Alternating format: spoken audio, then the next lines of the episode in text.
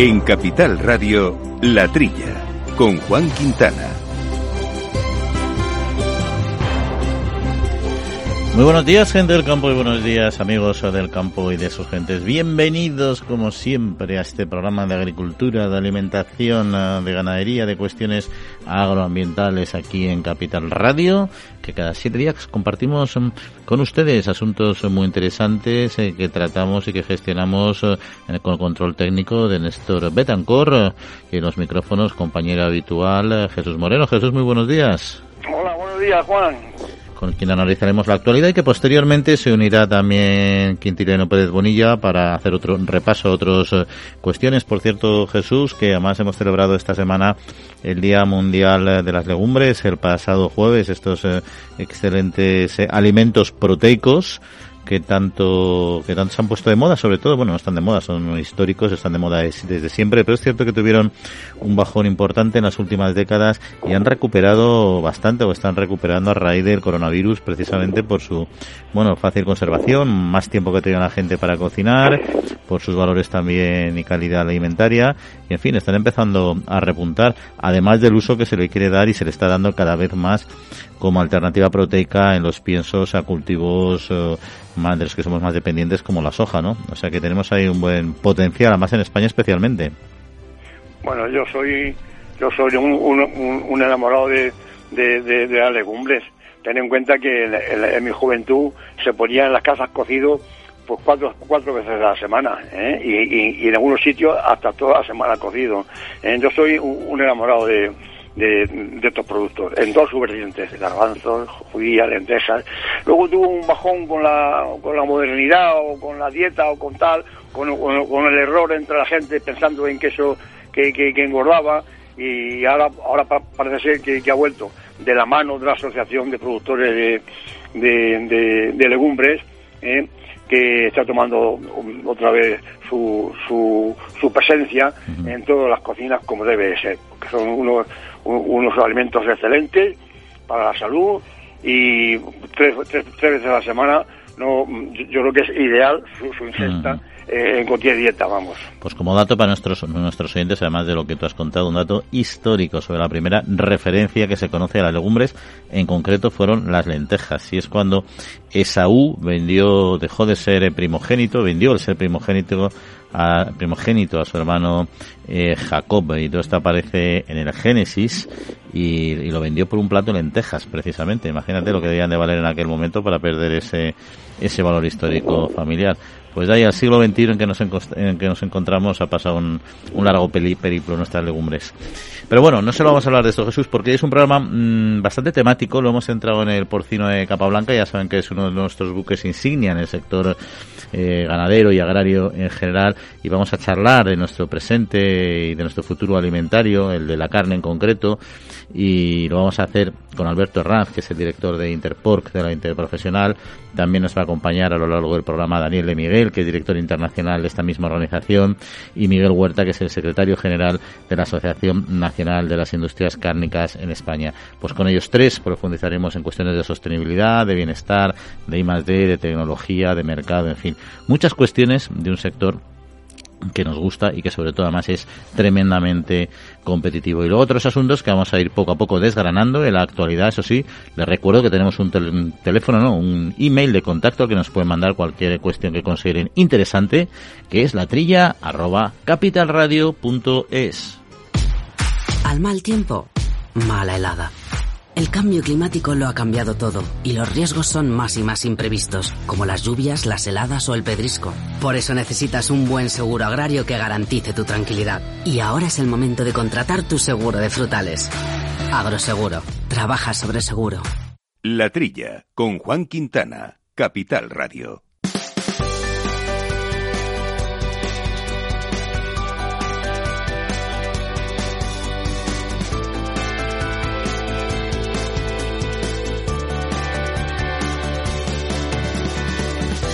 Bueno, Jesús, pues entramos eh, en harina con algunas eh, cuestiones de la actualidad de la semana. Si te parece, antes de hablar de aceites y de semillas, que es un tema importante, quería conocer tu opinión sobre el estado de alarma del sector agrario porque ya es el segundo peor comienzo del año hidrológico, año con menos lluvias en lo que va de siglo, que ya llevamos 22 años, ¿no?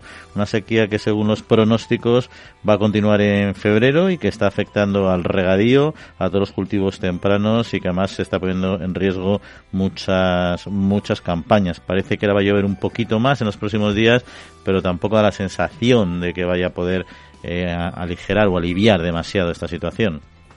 Sí, desde la, situación para el campo es, diríamos que dramática, ¿no? En el primer cuatrimestre del año hidrológico, que se desarrolla desde octubre del 2011, bueno, de octubre de cada año hasta septiembre del año siguiente, ¿no? Pues en estos cuatro meses, octubre, noviembre, diciembre y enero, han caído en España 192 eh, litros por metro cuadrado, que es que es casi desértico, ¿no? La cosa es, grave. Lo malo que en el regadío, que, que, que ocupa que, ocupa el 75% de, de, la, de la producción agrícola, por ejemplo en Andalucía, pues eh, lo, malo que, tiene el regadío, que, que, como no hay agua, pues entonces está en crisis y además no entra, no, no, tiene cobertura en, el seguro agrario. O sea que el secano todavía si caen unas gotas ahora dentro de poco se, podrá recuperar. Eh, la, la, cosa la cosa es grave. Ya están las asociaciones agrarias, Asaja, COAS, como no, pidiendo por lo menos eh, algunas ayudas externas, ¿no? Es decir, que no influya eh, en la ruina que, se les avecina, como unas excepciones fiscales y, sobre todo la, cuestión de la tasa eléctrica, que no paguen una tasa eléctrica por unos contratos si, encima no riegan, que, parece una cosa casquiana, ¿no? Los el sector clama por, por investigaciones en, variedades genéticas que sean menos, menos exigentes eh, con de, de humedad. Esto ¿Se, acuerdan solamente cuando viene la sequía o, todos los años se sigue investigando en este sentido? Sería muy interesante que aparecieran variedades eh, de, especies que, tuvieran menos necesidad de agua. Esto sería una solución a, futuro, ¿no? Eso se ha avanzado mucho en biotecnología, por ejemplo, hay variedades que transgénicas que lo que están consiguiendo es en reducir sus necesidades hídricas y esto es clave, está claro, sobre todo según el, las temperaturas van subiendo de sur a norte en nuestro hemisferio y determinados cultivos o, o cambias de cultivo tienes que adaptar las variedades, ¿no? Se está avanzando, otra cuestión es el sistema que tenemos nosotros hiperprotectivo contra estas contra estos cultivos, veremos qué pasa. Oye, por cierto, y hablando de de un sector concreto que el del aceite de las semillas que han subido las ventas en 2021 eh, y en paralelo hablamos de semillas en paralelo el de, de oliva que ha bajado no bueno, pues ha habido además una subida intensa de precio del aceite de oliva y ha habido un cierto cambio de hábitos en los consumos que yo creo que se produce también cada cierto tiempo, precisamente jugando con la evolución del aceite de oliva, que es un producto estrella, ¿no? La Asociación en concreto de Nacional de Industriales, Envasadores y Refinadores de Aceites eh, Comestibles, Danierac, ha dado esta cifra, ¿no? Que las ventas de aceites vegetales han ascendido a 343 millones de litros el año pasado, es un 10% más que en 2020, en plena, cuando estábamos en plena pandemia y como decíamos, contrasta un poco con esta caída del 11% eh, en las salidas al mercado del aceite de oliva, que en este caso en el aceite de oliva han sido 309 millones, en los de semillas vegetales 343 millones. Sí, dice la, información que aporta AñERAP, que es la Asociación Nacional de, Industrias de, Elaboración y de Refinado y envasado de aceites, o sea, que coge todos los aceites habido y por haber, dicen que, bueno, esto es, esto es recurrente, un vaso comunicante, sube el precio de sube el precio de, del aceite de, de, oliva, que es el, el aceite por autonomía español, sube el precio, como está subiendo, que ha subido un 45% en el 2021, pues vasos comunicantes, la economía se resienten, pues, pues, vamos a consumir un aceite más baratos. Dice, dice el Añorac que también tiene que ver un poco con el cambio de hábito del consumidor. No, señor, no estoy de acuerdo. Eh, eh, el, consumidor no, cambia de hábito, le obligan a cambiar de hábito. Es la cartera la, que manda. Eh, si, si, si estamos en crisis económica, gente en paro, pues se consumen aceites más baratos. ¿eh? Eh, eso es una cosa de, de, cajón, es, obvia, ¿no? El, girasol ha subido un 5%, el, el, semillas refinadas un 52%, y, y, y la soja y el maíz, es decir, son son aceites mucho más económico, que también tiene la espada de Damocles de la crisis con Ucrania, porque es un país en el que se importan bastantes productos para hacer estos aceites, en fin, que es un tema que, que, es recurrente. Cuando sube el aceite de, oliva, el bolsillo se resiente y el consumidor pues, pues, pues tiene que ir a la de la compra y ajustar sus ingresos para, para poder seguir manteniendo y compra aceites más baratos. Oye, y no nos eh, salimos del sector del aceite, nos mantenemos en el oleícola que ha presentado una certificación esta semana de calidad eh, y además es de forma autorregulada, es voluntario, privado también y busca y busca aumentar pues un poco la exigencia, ¿no? que marca la ley en los procesos productivos y en las cualidades del aceite de oliva precisamente para reforzar la confianza del mercado en estos aceites y mejorar su posicionamiento, ¿no? Y también dar una cierta estabilidad que como decíamos es un poco a veces va como modelo eh, dientes de sierra y eso es eh, complicado, ¿no? Eh, bueno, sí, no seré yo, no seré yo Juan quien, quien, quien me oponga a esta a esta iniciativa, ¿no? Que por lo visto eh, tiene su origen en la Fundación del Patrimonio Comunal Olivarero, cuyo director general, Iñaki de Benito, es el que inicia esta cuestión. No seré yo quien, me ponga, pero me quedan muchas preguntas. Vamos a ver, es una cuestión en la que se va a exigir, vamos, en la que se, propone una certificación, por lo cual yo me pregunto, ¿tendrá que poner una certificación hecha por una, por una entidad privada? que me imagino que tendrá unos costos. Primera pregunta, ¿estos costos van a, se, van a incrementar en el precio final del aceite? ¿Eh? Luego, eh, mm, otra cuestión, el aceite que pase por esta certificación, ¿pondrá en la etiqueta aceite de virgen extra certificado? Y, el que no se someta a esta cuestión, pues no, no, no tendrá que poner el certificado. Es decir, que aquí mm, yo no sé esta iniciativa dónde quiere llegar. Yo en los lineales veo más aceite virgen extra que, aceite que, aceite virgen, mucho más cantidad. No me extraña, porque tal y como se elabora hoy el aceite, Juan, con eh, la, aceituna está a poco tiempo en la almazara. Hay unas técnicas de, de y, de extracción de aceite muy rápidas, que es, que es la, que la que evita que se produzcan aceites de alta acidez. Y esta certificación voluntariamente se va a someter a que este aceite certificado tenga 0,4 de acidez en vez de los 0,8 que ahora exige la Unión Europea. Quiere decir que se, someten a una, a una regulación más estricta. No me, no me parece mal, pero ¿qué va a pasar con el que no quiera someterse a esta certificación? Eh, son unas preguntas que me quedan que estoy deseando que pase algún tiempo para que esto para ver qué, pasa con el resultado final de esta cuestión ¿eh? oye mientras esperamos a la conexión de nuestro siguiente invitado que estamos dando un poquito de tiempo eh, hay un asunto que no sé si has podido eh, conocer y es una iniciativa mm, del Ministerio de Agricultura, Pesca y Alimentación, de jóvenes agricultores y ganaderos que participan. En concreto son 71 jóvenes agricultores y ganaderos que participan en 92 estancias formativas. Es el programa Cultiva 2021, ¿no? Lo hacen con, en colaboración con entidades representativas de los sectores agrícolas y ganaderos también y con explotaciones eh, agrícolas eh, modelo, ¿no? Y ha concedido subvenciones por valor de más de 715.000 euros a entidades para facilitar la organización, coordinación y, y la gestión logística de estas actividades formativas en estas explotaciones de referencia, ¿no?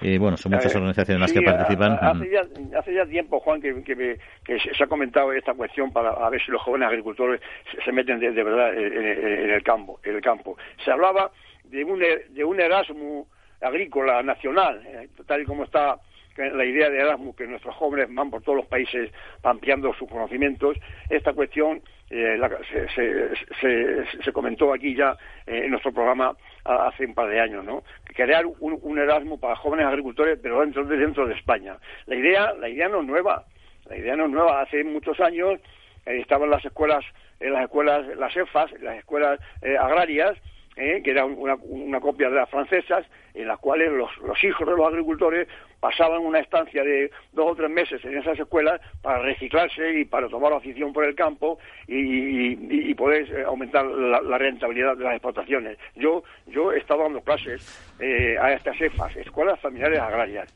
Me, parece estupendo que se, pueda implicar a los jóvenes agricultores en el campo, que tomen afición y que no se vayan.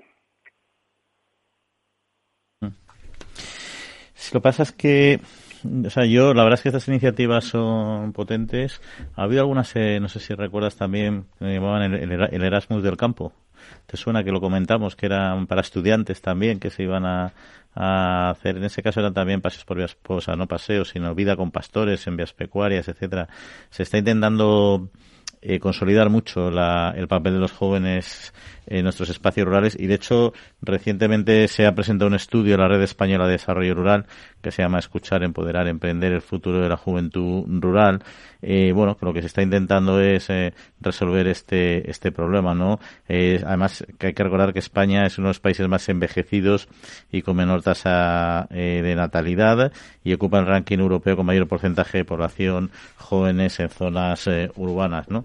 Y bueno, ahí se está trabajando muchos de muchos frentes, pero yo no sé si si estas iniciativas van a conseguir, aunque por supuesto hay que aplaudirlas, en resolver este este problema y desatascarlo. Que, que tengan en cuenta que tengan en cuenta que los jóvenes para estar en el campo tienen que tener alrededor otros servicios, ¿no? Eh, eh, no solamente estar ocho horas con un tractor o trabajando en el campo, luego después tienen que tener para el ocio, en fin, que, que, que, que, la España vacía se vaya, se vaya llenando pero eh, las quejas que, hay, que existen actualmente de que una cantidad de servicios se han abandonado en el campo, eso, como los jóvenes encuentren que no hay que, no hay eh, no ya diversión, sino sino las necesidades de ocio y demás y de aprender o de, en el campo, pues estos cursos van a ser inútiles. Pues Jesús, si te parece, vamos a entrar ya en profundidad con nuestro sector del porcino de capa blanca. Tenemos ya a Alberto Arraz, director Interporc, que nos acompaña. Alberto, muy buenos días. Hola, buenos días, Juan. Bueno, eh, vamos entrando en, materia ya y bueno, está muy de, en debate en general estas últimas semanas, meses, años diríamos, ¿no? Todo el tema del bienestar, la producción sostenible, todas estas eh, cuestiones, ¿no? El sector de porcino de capa blanca se avanza mucho en este campo, ¿no? Pero ¿qué, qué, cómo hace eh, el mejorar la, el bienestar animal y los modelos de producción sostenible el que la carne sea de más calidad? ¿Tiene alguna influencia? Eh, bueno, eh, antes de nada hay que decir que estamos en un entorno, en un contexto mundial donde el modelo de producción europeo siempre se ha caracterizado por imponer las mayores exigencias reglamentarias.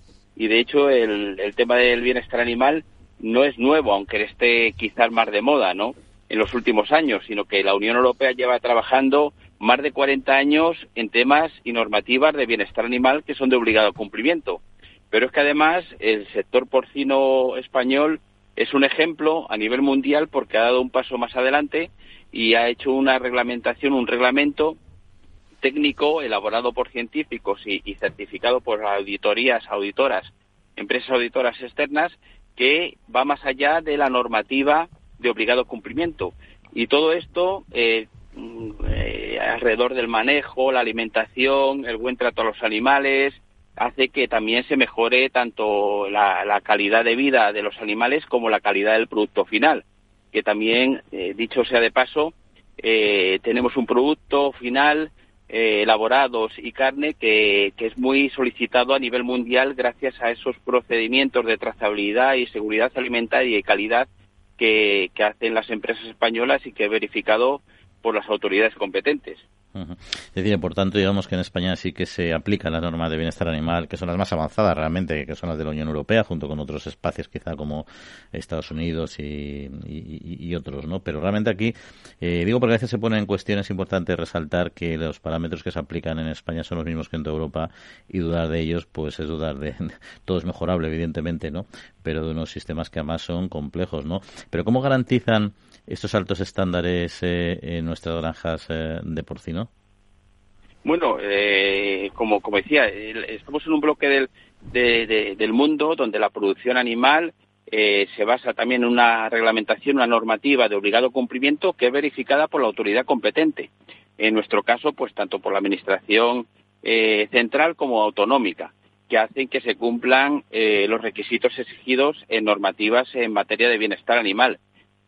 Más allá de estas normativas, a través de este reglamento voluntario técnico, que, que yo me atrevería a decir que es no el mejor, vamos a decir uno de los mejores del mundo, pero sí el mejor de la Unión Europea, con otras certificaciones con las que nos hemos comparado, voluntarias, eh, además de, estar detrás un comité científico eh, de expertos que elaboran esas condiciones, esas que tienen que cumplir más allá de la normativa, las, las granjas de porcino, la industria también cárnica, incorpora eh, medidas también de sanidad animal, de trazabilidad, incluso otras medidas también adicionales.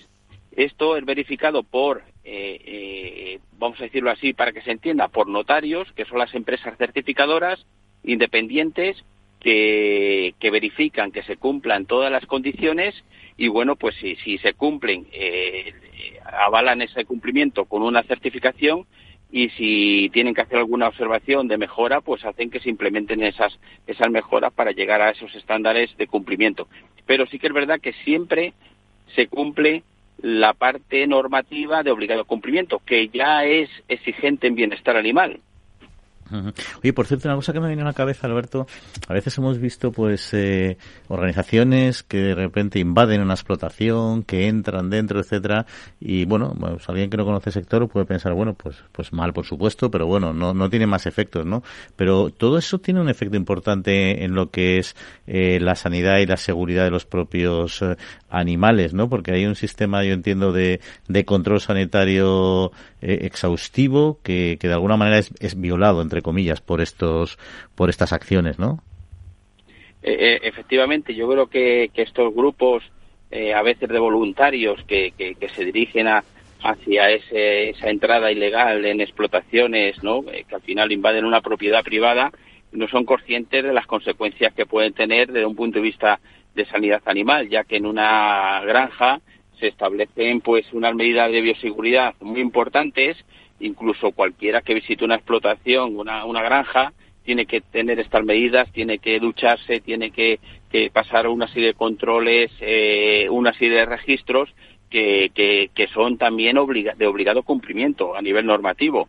Entonces, bueno, pues yo creo que no son, no son conscientes y, en el caso de que eh, haya algún tipo de deficiencia, eh, pues eh, eso se pone en manos de autoridades competentes como puede ser el SEPRONA y las autoridades de las comunidades autónomas que tomarán las medidas pertinentes, pero yo todavía no he visto ninguna ninguna denuncia de esas características por parte de, de, estos grupos.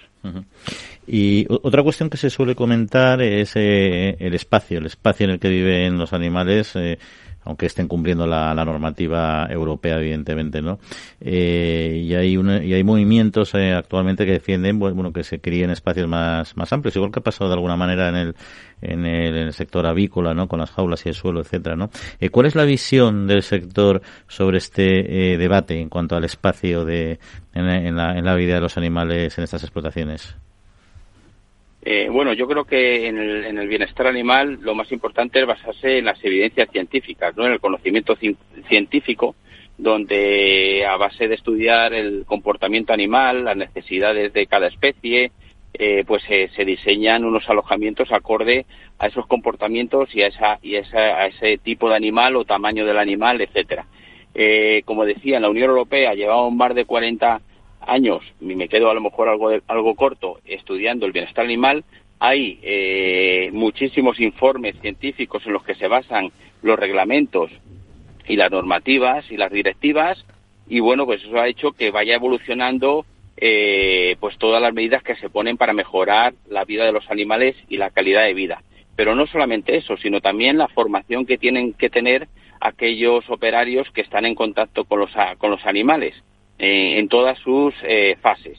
Eh, además de eso, como digo, si ya estamos hablando de un reglamento, una certificación voluntaria como la que, que, tiene el sector porcino y AWS, donde se basa también en, en, el conocimiento científico y donde se elabora esa, esas condiciones por parte de expertos que han trabajado durante muchos años en temas científicos relacionados con el bienestar animal, pues hace que ese espacio eh, se aumente más allá de la normativa eh, en esta certificación. Yo creo que se está trabajando en muy buena dirección. Tenemos grandes científicos en España, a diferencia de lo que se pensaba hace muchos años, que solamente los países del norte de Europa eran los que tenían conocimientos en temas de bienestar animal, y hemos conseguido, yo creo que posicionarnos a nivel mundial como un referente en bienestar animal.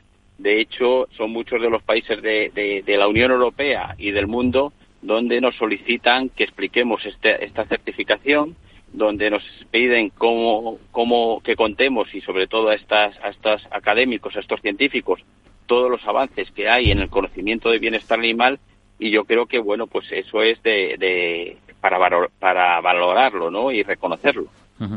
¿Y cómo trabaja una cuestión importante este sector, eh, el tema de los gases de efecto invernadero, la sostenibilidad de las granjas, más en concreto los residuos también, purines, etcétera, y, esto, y estos G que comentábamos? Bueno, como no puede ser de otra manera, pues son temas que nos, nos ocupan y nos preocupan, ¿no? El sector porcino ha trabajado pues con, intensidad en toda la parte de reducción de gases de efecto invernadero, estamos trabajando en todo lo que está relacionado en economía circular.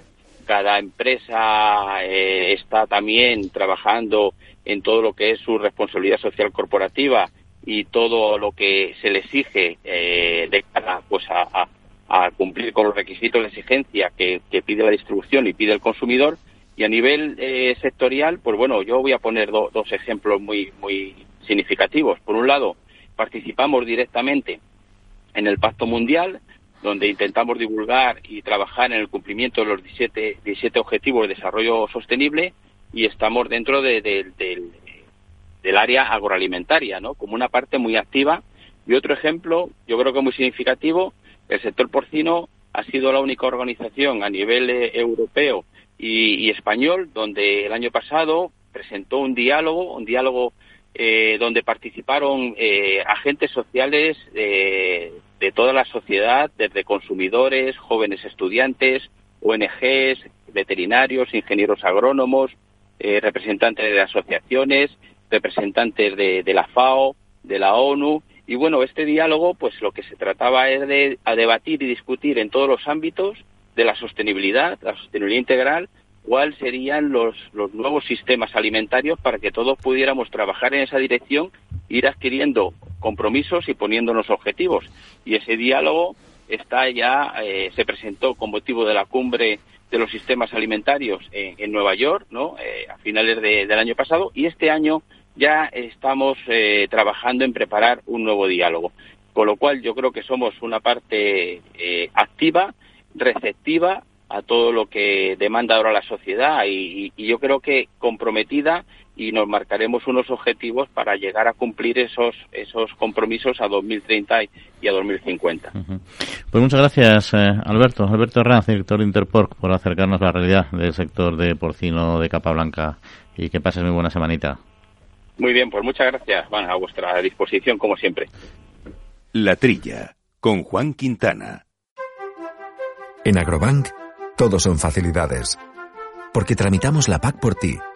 Y si solicitas un anticipo de las ayudas superior a 3.000 euros, te llevas un altavoz y asistente inteligente Google Nest Hub. 5.000 unidades. Infórmate en caixabank.es barra agrobank.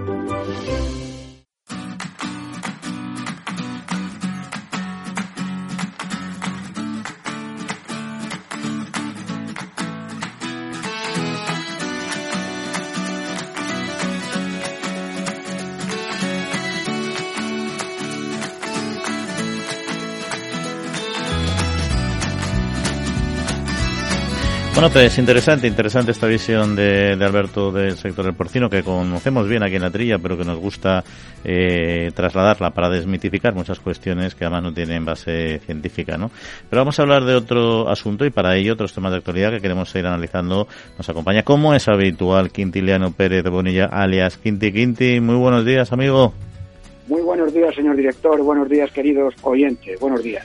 Bueno, oye, ¿qué te parece este proyecto estratégico este plan que ha elaborado el Ministerio para la Recuperación y Transformación Económica del sector agroalimentario, el PERTE, que tanto se ha hablado de ello esta semana, una inversión pública de más de mil millones de euros hasta 2023, que estiman, porque bueno, al final no dejan de ser estimaciones, va a crear 16.000 empleos y va a generar un impacto económico de 3.000 eh, millones. Como datos, antes de analizarlo, tres ejes, fortalecimiento industrial del sector agroalimentario con 400 millones de euros, digitalización también con unos 450, un poquito más, e y más de más sí con 148 aproximadamente millones de euros. El ministro saca pecho y el sector en general satisfecho, claro.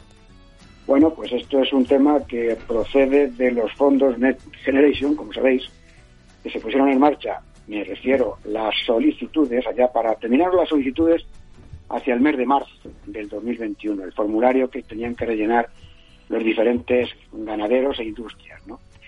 En este caso eh, se van a colocar en estos sectores el 1%, porque el valor añadido bruto del sector agroalimentario es de 100.000 millones de euros, con es aproximadamente un 10% del Producto Interior Bruto, luego si se invierte en mil millones sería un 1% de el total del valor añadido del sector. Estamos hablando de un sector con 50.000 millones de exportación y un saldo comercial de 18.700 millones. Es decir, es un sector agradecido porque cualquier euro que se invierte en él lo devuelve al mil por cien. En el mes de marzo, como digo, se mandaron unos formularios que tenían tres ejes fundamentales. Uno para el sector industrial, donde el industrial tenía que rellenar una especie de carta a los Reyes Magos para solicitar lo que consideraba oportuno que iba a realizar. En el área de la digitalización, pues está hablando de tecnologías de la comunicación, robotización, herramientas de gestión. En la sostenibilidad, que es otra área importante, las industrias podían solicitar ayudas para mejoras de la eficiencia energética, eficiencia en el uso del agua, depuración y reutilización del agua y valorización de sus productos. Luego había otro aspecto, otra línea fundamental que era la de las energías renovables, donde también se podía colocar, lo, solicitar lo que se iba a invertir. Y en el tema de la ganadería, el principal eje, uno de los principales ejes dentro de la digitalización, era también automatización y robotización, herramientas para la ganadería y en el área de la sostenibilidad, esto es importante, muy importante, porque a las explotaciones ganaderas les podía venir muy bien, inversiones para reducir la huella hídrica, reducir la huella de carbono, mejor mejora de las técnicas disponibles para control de amoníaco, manejo de estiércoles, control ambiental y bienestar animal, en fin, una serie de líneas que considero muy interesantes para la granja. indudablemente, esta inversión en el sector agroalimentario, director, pues le va a venir pues, francamente bien. ¿no? Pues sí, es una buena noticia. La verdad es que además también se lo han ganado, como tú muy bien dices, devuelven devuelven en duros, a, duros a pesetas casi te diré. Y sobre todo después del esfuerzo que han hecho en esta época compleja no por mantener la suficiencia alimentaria y el nivel de precios de una manera adecuada ¿no? y hablo de la crisis de, del coronavirus. Oye por cierto eh, la Francia que ya sabemos que es un líder en lo que es la defensa del sector agrario muchas veces un espejo en el que mirarse en otras cosas no tanto pero en eso desde luego hay que reconocerles el mérito y además ahora con, eh, con vamos teniendo la presidencia no eh, quiere que los agricultores eh, y ganaderos se conviertan, ellos lo han llamado los soldados eh, del clima, ¿no? Quieren que sea que se fortalezca un sistema de apoyo a la captación de carbono de la atmósfera en las explotaciones. Hay que recordar que después de los océanos eh, son los principales eh, eh, lugares de captación de carbono, incluso por encima de los bosques. Y bueno, están intentando pues defender esta, este protagonismo y poner en valor el, el papel medioambiental del sector que a veces es interpretado de manera completamente opuesta, ¿no? Hombre, yo creo que la presidencia francesa, en este caso, como bien sabes, los franceses tienen un enorme cariño a la agricultura, ¿no? Y es una idea genial, fenomenal, por lo que tú acabas de decir. Siempre se está criticando al sector agroalimentario, a la agricultura y a la ganadería como productores de gases efecto invernadero que no son otros que los causantes del cambio climático. Todos sabemos que los principales gases de efecto invernadero, que es el CO2, un 80% de la producción, el metano el 12% y el óxido nitroso el 5 o 6%. Pero curiosamente, y esto interesa que el auditorio lo sepa, el total de gases de efecto invernadero en el inventario nacional de gases de efecto invernadero, la agricultura y la ganadería solo producen entre el 7 y un 10% del total de gases de efecto invernadero. Quiere decir que el 90-93% restante, es decir, el causante del cambio climático por la producción de gases efecto invernadero en el 90-93% son el transporte, la generación eléctrica y la industria. Y esto hay que decirlo, porque cuando salen algunos a señalar el cambio climático consecuencia del metano del vacuno, oiga, mire usted que todo el metano del vacuno español es inferior a un 5% de gases de efecto invernadero. El 95%, el 93%, transporte, generación eléctrica e industria. Si quiere usted, dejamos de tener luz eléctrica en casa, dejamos de transportar en el coche o en el autobús, vamos andando ¿eh? y disminuimos la, importancia de la industria nacional. Por tanto, y fíjate lo que te voy a comentar, ¿eh? lo que acaba de decir la presidencia francesa en cuanto a la posibilidad de que los agricultores, como elemento clave para submitir, contaminar menos, producir aquel elemento, gracias a la función clorofílica, como tú bien sabes, ¿no? efecto sumidero de CO2, hoy se está pagando, hoy se está pagando la tonelada de CO2 a 60 euros tonelada dentro del sistema de créditos y de compensación de la contaminación, porque se puede disminuir la contaminación creando bosques, aumentando, yo qué sé, las explotaciones, los pinares, los bosques, etcétera. Bueno, pues todo eso se puede hacer pagando derechos de CO2. Bueno, pues el derecho de CO2, la tonelada está cerca de 60 euros tonelada. Imaginémonos la cantidad de dinero que podían ingresar los agricultores europeos ¿eh? si se pusiera en valor la cantidad de CO2 que se podía vender a partir de la agricultura. Imagínate, director, hmm. el melón positivo que se abre ahí. Es extraordinariamente positivo y además, hombre, mire usted que la agricultura y la ganadería no solamente dan de comer al hambriento, sino que además producen gases de efecto en muy poquita proporción en relación con el resto de los sectores. Oye, pues eh, Quinti, vamos a ir concluyendo con otra cuestión porque quería abordar una pequeña conversación con dos invitados que tenemos pendiente del tema del porcino también, como decíamos al principio del programa. Pero eh, ¿te acuerdas que la semana pasada hablamos del caso de gripe aviar que se había dado en Villarrasa, en Huelva? Esta semana ha habido dos eh, casos más, eh, dos explotaciones de pavos en Carmona, en Sevilla, y en los municipios onubenses de Niebla y de Trigueros. En este último caso, 80.000 animales. En Niebla, un censo de 39.500 eh, animales. Y, en fin, bueno, pues ahí entiendo que seguimos con la idea la misma semana pasada, ¿no? Que no es un tema especialmente preocupante, que está muy vinculado a las aves migratorias también, o así debe ser en parte, ¿no? Pero bueno, va poco a poco goteando, ¿no? No, hay lo que, lo que hay que ver, en mi opinión, ya, lo comentamos la semana pasada, o sea, efecto negativo para la, la salud pública cero, porque no, no tendría por qué en este aspecto para nada, ¿no? A mí lo que me preocupa, ¿cuál es el nexo de unión? La, la línea de epidemiológica de contaminación, cuál es la, vía de transmisión desde el animal exótico que ha venido enfermo del este, a una vez migratoria que no se da en España. Podrían ser, yo qué sé, pues hay que pensar, cigüeñas, por ejemplo. Las cigüeñas que pueden ir al, al campo a comer lo que sea y a lo mejor se pueden contaminar o infectar de este tipo de aves, ¿no? Y también habría que pensar, quizás, quizás, no lo sé, en el periodo de caza, que a lo mejor se está acabando ya, el periodo de caza se ha acabado, cuando se sale a cazar, que a lo mejor los perros de caza sin querer, pues yo qué sé, se encuentran con un ave de estas características y sin darse cuenta pueden actuar como fuentes de transmisión de la infección hasta las naves donde están encerradas las gallinas, ¿no? Esas dos vías, estaba yo pensando el otro día, había que considerarlas quizás de forma importante, había que considerarlas. Bueno, Quinti, pues hay otro temilla que queda aquí pendiente, pero mira, como no quiero retrasar nuestra nuestra charla con nuestros dos invitados que vienen a continuación, te voy a dejar un poco pendiente de ello y si al final del programa nos diera tiempo, te damos otro telefonazo y nos lo cuentas. Y voy a hablar de un tema que seguro que muchos de nuestros oyentes no conocen, los que están vinculados al, lector, al sector sí, por supuesto, que es el cuidado dental eh, de los de los lechones, de los eh, animalitos, que también tienen Luego, si te parece, lo comentamos. Si no nos diera tiempo hoy, ya en el programa la semana que viene hablamos también de ello. ¿Vale, Quinti? Pues vale.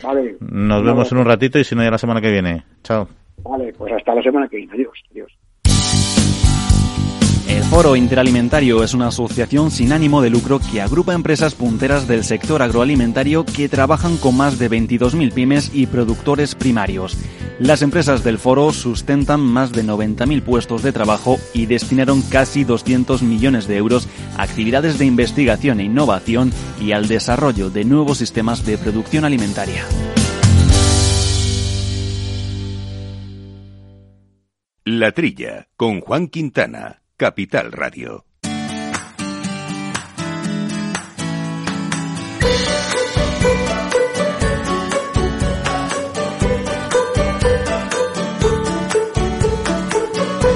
Bueno, pues seguimos, como decíamos, centrados en este programa muy orientado a nuestro sector del porcino de capa blanca. Hemos hablado al comienzo del programa con Alberto Herranz, hemos entrado en cuestiones de sostenibilidad, de bienestar y queríamos eh, abordar eh, dos líneas también de, asuntos como es la internacionalización y luego la innovación, el I+D, etcétera, con eh, nuestros dos siguientes invitados, Daniel de Miguel, que es director internacional de la misma interprofesional de Interporc. Daniel, muy buenos días. Buenos días. Y con Miguel Huerta, secretario general de la Asociación Nacional de las Industrias Cárnicas en España, Danice. Miguel, ¿qué tal? ¿Cómo estamos? Muy bien, buenos días. Bueno, pues si os parece, vamos a ir, yo voy poniendo cuestiones sobre la mesa y ya con total libertad pues vamos entrando en, en debate, en charla sobre estos asuntos o cualquier otra cualquier otra cuestión que consideréis que pueda aportar valor, ¿no? A este a este micro debate, ¿no? Que vamos a tener, ¿no? Y si os parece, primero, eh, sí me gustaría saber cómo se está posicionando. Hemos hablado mucho en este programa de ello, pero recordar un poco a nuestros oyentes cómo se está posicionando en la actualidad eh, el porcino en los mercados eh, exteriores. Quizá Daniel, eh, si nos puedes avanzar un poquillo este tema. Sí, pues buenos días de nuevo. Pues efectivamente, ahora mismo el sector porcino ocupa una, una situación de indudable liderazgo, ¿no? Eh, lo hace produciendo carne de calidad y demostrando que, está a la vanguardia en aspectos como de bienestar animal, que realmente eh, lo que abre mercados, junto por supuesto al potencial comercializador de, todas estas industrias, ¿no? que, realizan eh, pues adaptaciones y modernización de instalaciones para, pues, para acceder a los distintos canales, ¿no? y, y, dentro de las exportaciones en general, ¿qué representan las del porcino de capa blanca en España? Entiendo que tanto de carne como de productos eh, transformados. Pues ahora mismo eh, el sector está presente en más de 130 mercados eh, exteriores que apuestan claramente por la carne de calidad y los productos elaborados de, de porcino españoles y actualmente somos el tercer mayor exportador mundial, se dice pronto, ¿eh? con más de 3 millones de toneladas exportadas y elaborados cárnicos, de carne y elaborados cárnicos, y bueno, pues que supone una cifra bastante importante, ¿eh? superior a los 8.000 millones de euros. De estos 3 millones de toneladas exportadas, ¿eh? Aproximadamente casi, casi 2 millones van a países terceros, es decir, a destinos lejanos que tienen unas normativas muy estrictas y unos requisitos que en, muchos casos son mucho más exigentes que los que establece la normativa comunitaria. Eh, siempre hablamos de normativa Unión Europea, que es la más exigente en aspectos de seguridad alimentaria, de calidad, de trazabilidad, de bienestar, ¿no? de respeto al medio ambiente. Entonces, claro, todo esto eh, es algo que tenemos que poner en valor y lo que resulta obvio eh, es que nadie quiere buscarse un problema dando a sus ciudadanos carne de mala calidad. Con lo cual, que la, carne que se exporta, podemos decir bien claro que es una carne muy apreciada, unos productos elaborados exquisitos y, todo eso lo están apreciando consumidores de 130 países. Y por cierto, dentro del equilibrio eh, carne fresca y productos transformados, eh, ¿qué domina en nuestros mercados exteriores? Claro, la, situación de los destinos varía, varía, varía bastante porque son distintos canales y distintas eh, demandas que, tienen eh, los profesionales y también los consumidores. Entonces nos encontramos que la carne tiene una mayor cabida, pues en, por supuesto en el continente europeo, pero también en Asia fundamentalmente, encontrando nichos de mercado muy importantes cada vez más en mercados como Latinoamérica y dependiendo del corte también, ¿por qué no?, en África. Y si hablamos de productos elaborados, pues lógicamente, además de Europa, pues donde más predomina su presencia es en Latinoamérica, por esas similitudes, esos lazos culturales, ¿no? Pues yo que sé, con México, con Chile, con Perú, ¿no? Tenemos muchas más similitudes gastronómicas, pero bueno, tenemos que ver una, un, un buen recorrido que tiene, pues productos como el jamón o el chorizo pueden tener en, en el mercado, ¿por qué no?, en el gigante asiático, y mercados muy consolidados como Japón. En el caso del jamón, donde vemos cada vez una mayor notoriedad y un mayor reconocimiento de nuestros productos elaborados. Por cierto, hablando de jamón y haciendo un paréntesis, eh, en estos últimos meses, yo creo que incluso algo más que meses, años, ha habido un cierto debate sobre el desarrollo de la IGP jamón serrano, sobre todo con algunas marcas de calidad de, de este eh, producto. Eh, Miguel, no sé qué, si nos puedes por recordar un poco qué beneficios aporta al sector y al consumidor esta nueva IGP, esta nueva marca de calidad de jamón serrano en general, que no sé si internacionalmente está ya explotada o todavía no. Bueno, estamos en ello. Eh, la IGP todavía tiene que hacer un recorrido. Tiene que ir a Bruselas y se tiene que aprobar como tal. Es un proyecto del sector jamonero español que sobre todo lo que nos permitiría es que el jamón serrano solo se haga en España. Eh, hasta ahora utilizamos una figura de protección que era la especialidad tradicional que bueno protegía la forma de hacer el producto eh, pero pero no en la localización geográfica no entonces, pues ahora que la normativa europea cambió hace unos años y nos lo permite, pues yo creo que es una obligación de nuestro sector y de nuestras organizaciones, pues que ese patrimonio que es el jamón serrano, claramente español, pues quede vinculado definitivamente a, España y también para los consumidores, pues para que no nos lo hagan una imitación en cualquier otro lugar del mundo, ¿no? Y bueno, ya volviendo al tema, un poco al tema ya anterior de los mercados eh, internacionales, eh, estamos, como bien contesta, contaba Daniel, en una posición privilegiada, mejorando mucho nuestra posición. Todo eso tiene una serie de, factores de productividad importantes. En la productividad influye también los costes. No estamos en una época que todos sabemos, y no en el sector, sino a nivel de consumo doméstico igual, que hay un importante repunte de los costes energéticos, de la luz en particular. ¿Cómo está afectando eh, tanto a la ganadería, pero también a la industria en la competitividad y, por tanto, en estos nuevos o en estos nuevos o ya consolidados mercados en muchos casos? Hombre, pues pues lógicamente de forma muy negativa. Si pensamos que ahora mismo pues el coste de la energía es, es, tres veces el que solía ser hace hace año y medio, ¿no? Entonces, claro, esto pues pues pesa sobre la recuperación económica, incluso empieza a poner en en, peligro la viabilidad de algunas empresas y como se decía el otro día en la COE incluso eh, puede haber peligro de deslocalización de, decisiones industriales que se vayan a otros países donde el coste energético sea menor. Yo creo que eso es un tema ahora absolutamente preocupante y que bueno pues que somos eh, empresas que además utilizamos mucha energía eléctrica pues, en cámaras motores equipos eh, uso intensivo de la energía y esto es ahora una factura en muchos casos es casi insoportable, ¿no? Y luego, esta posición que hemos alcanzado en el, en el sector eh, porcino de blanca, que tiene mucho mérito en los mercados eh, internacionales, está sujeta a muchos vaivenes, como en otros sectores también, por supuesto, eh, y problemas geopolíticos. Ahora tenemos el problema de Rusia con Ucrania, hemos tenido el bloqueo del mercado ruso también en general con los conflictos con Europa, hemos tenido también problemas con Estados Unidos, otros que van apareciendo, luego el mercado chino, que todo lo que ahí se hace pues tiene un efecto muy importante, incluso a nivel de consumo, ¿no? es, es difícil planificar, digamos, eh, una estrategia de sector, eh, Daniel, en un contexto geopolítico complejo y bastante y bastante cambiante, o tiene el sector una capacidad simplemente de ir adaptándose de manera ágil a las eh, circunstancias?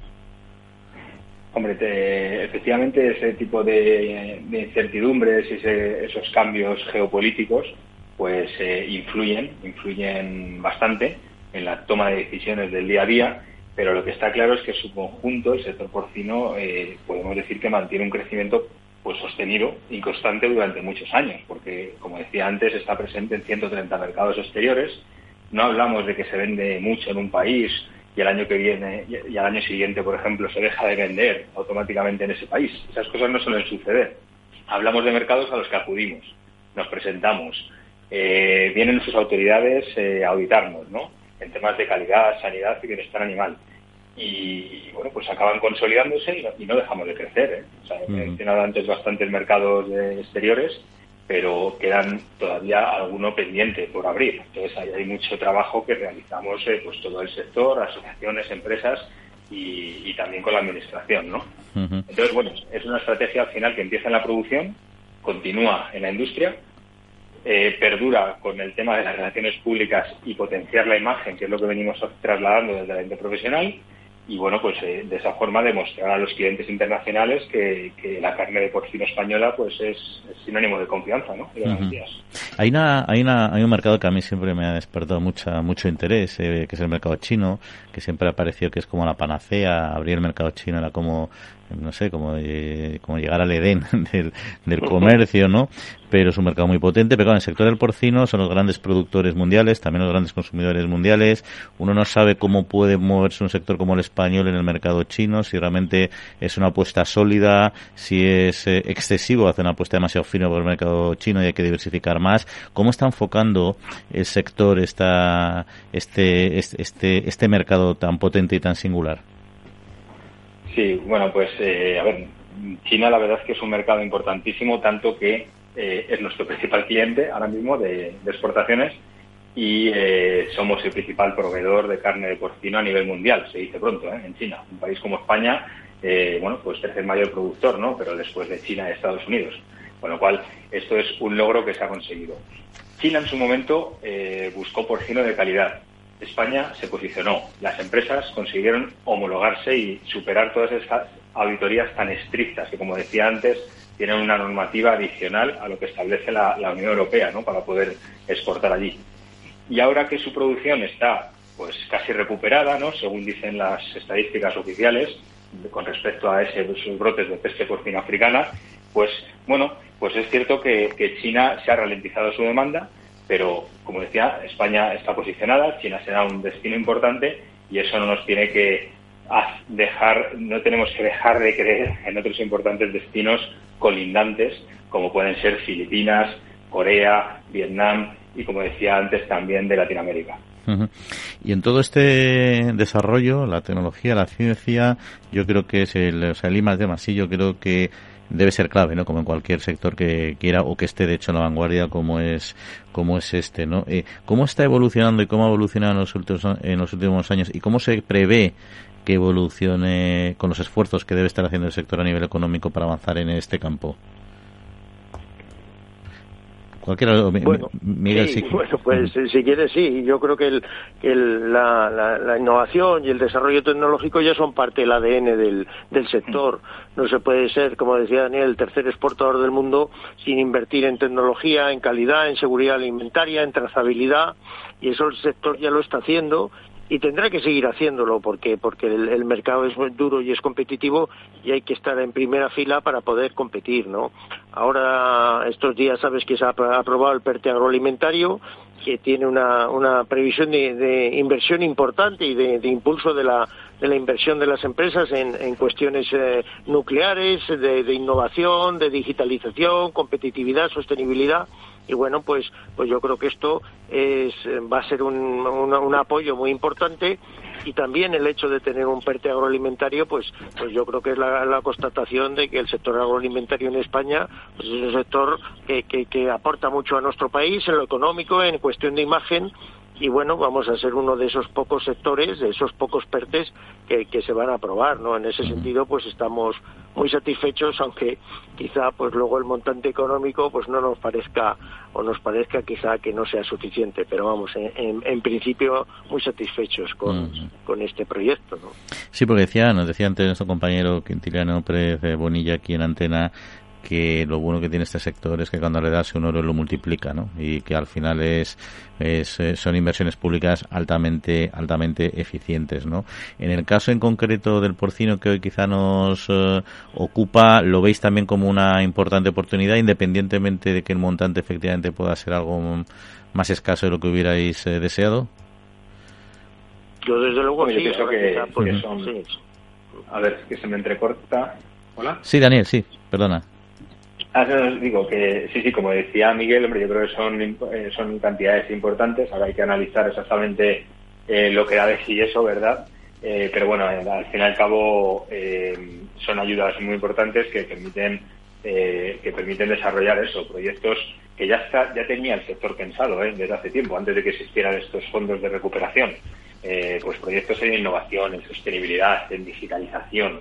Todo esto es necesario a lo largo de toda la cadena eh, avanzaba eh, temas de eficiencia energética Miguel antes en la industria, por ejemplo también en la ganadería, todo el tema de la ganadería de precisión. Nosotros hablamos de ganadería moderna y es que eh, ya desde hace años en cualquier granja eh, pues los sistemas de automatización de la alimentación del ganado, ¿no? Todo eso hace que, seamos cada vez más respetuosos con el medio ambiente, ¿no? Y las pautas de alimentación estén muy ajustadas y eso se disminuya eh, eso se, se traduzca ¿no? en una disminución, por ejemplo, tanto que se habla ahora de los gases de efecto invernadero, ¿no? donde ya el sector porcino en el año 2020 pues fue capaz de reducir esto, estas emisiones un 5%, con lo cual muy satisfechos eh, de, de- estos logros. Hay mucho que hacer todavía, pero este tipo de ayudas desde luego que contribuyen. Eh, no sé, Miguel, si querías completar con alguna otra cuestión. No, no, exactamente esto. Es decir, que el sector no tiene pocos retos, aunque los está, los está afrontando, pero bueno, en todo caso, de sostenibilidad, de digitalización, como decíamos antes, la inversión estrella en estos momentos es el ahorro energético y la, y la insta- instalación de energías renovables, por, precisamente por el coste de la energía, pero luego hay que trabajar en blockchain, que ya nos lo están pidiendo los mercados exteriores, en eh, eficiencia de procesos, eh, bueno, pues en todo el tema de robótica, sensorización, es decir, eh, el sector va a dar un salto cualitativo importante y, y es verdad que ese dinero, como bien decía, se va a multiplicar con la inversión privada y va a ser un poco un, un- un, digamos, un um, eh, incentivador de este tipo de inversiones, ¿no? Sí, sí, sí, y además de eso, efectivamente, todo esto que se comenta se traduce en, en generación de actividad y empleo. Empleo digno, empleo de calidad, empleo estable. Y eso yo creo que también es muy importante de, de recalcar. Muy bien, pues muchas gracias eh, a los dos por acompañarnos y por profundizar en estas eh, cuestiones de un sector efectivamente de, de vanguardia y que está haciendo bien los deberes y que además ahora como otros va a contar con este refuerzo, este pequeño refuerzo que seguro que es bien aprovechado del PERTE. Daniel de Miguel es director internacional de Interporc y Miguel Huerta, secretario general de ANICE. Pues muchas gracias como siempre esta otra ocasión. A vosotros, encantado. Un placer, Juan. La Trilla, con Juan Quintana, Capital Radio.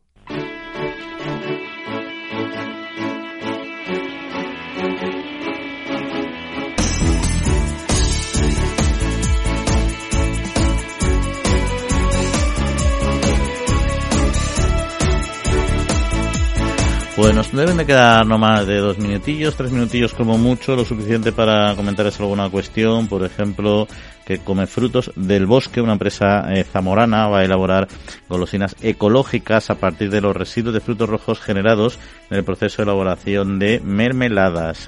Se trata de un nuevo producto que se podrá comercializar a través de un proyecto que se ha desarrollado el Reinova Sí, que lleva a cabo la Asociación de Industrias Alimentarias de Castilla y León, Vitartis, junto con el Itacil y la, cara de comer y la Cámara de Comercio eh, de Valladolid. Bueno, una pyme que empezó su actividad transformada en el 2018 y considera que va a poder hacer las primeras pruebas para la comercialización de estas golosinas ecológicas a principios del próximo ejercicio, ¿no? Es una explotación además, una empresa que tiene en sus tierras arándanos, moras, frambuesas y grosellas y que darán lugar a estos eh, productos.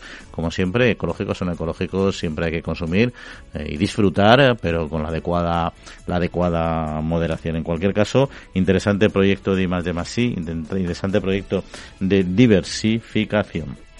Y les recuerdo también que la semana que viene, ahora que se nos va acabando el programa, vamos a tener aquí una muy interesante tertulia eh, que vamos a mantener con tres eh, personas del sector de las tecnologías agrarias. Eh, vamos a profundizar en cómo las agrotecnologías aportan valor a nuestro campo en un momento precisamente donde se está poniendo en tela de juicio, el, no en tela de juicio, sino se está reorientando por parte de las administraciones públicas europeas el modelo agrario europeo. Pues bien, con Carlos Palomar, que es el director general de AEPLA, con Ignacio Ruiz, que es el secretario general de ANSEMAT, con Jorge Martínez, que es de la empresa Corteva Iberia, vamos a hablar de estos temas. Además, Corteva en concreto, que lidera un muy interesante proyecto que hemos comentado alguna vez aquí en este programa y del que también hablaremos la próxima semana de uso de drones, no solo para analizar, que estamos más habituados a ver sobre, sobrevolando y tomando eh, a través de determinadas tecnologías eh, muestras o percepción de distintos aspectos, edafológicos, calidad de suelo, etcétera, y de cultivos,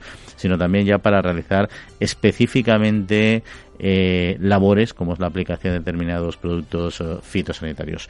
Interesantes proyectos, les recuerdo la semana que viene, no se olviden de acompañarnos en este programa porque hablaremos mucho de esta agrotecnología. Les recuerdo para terminar nuestro correo electrónico para cualquier cuestión que quieran comentar, la trilla arroba capitalradio.es. Agradecemos a Néstor Betancor, el mando de los controles técnicos, y a todos ustedes les deseamos, como siempre, que pasen una excelente semana y en siete días volvemos a estar con ustedes. Un saludo.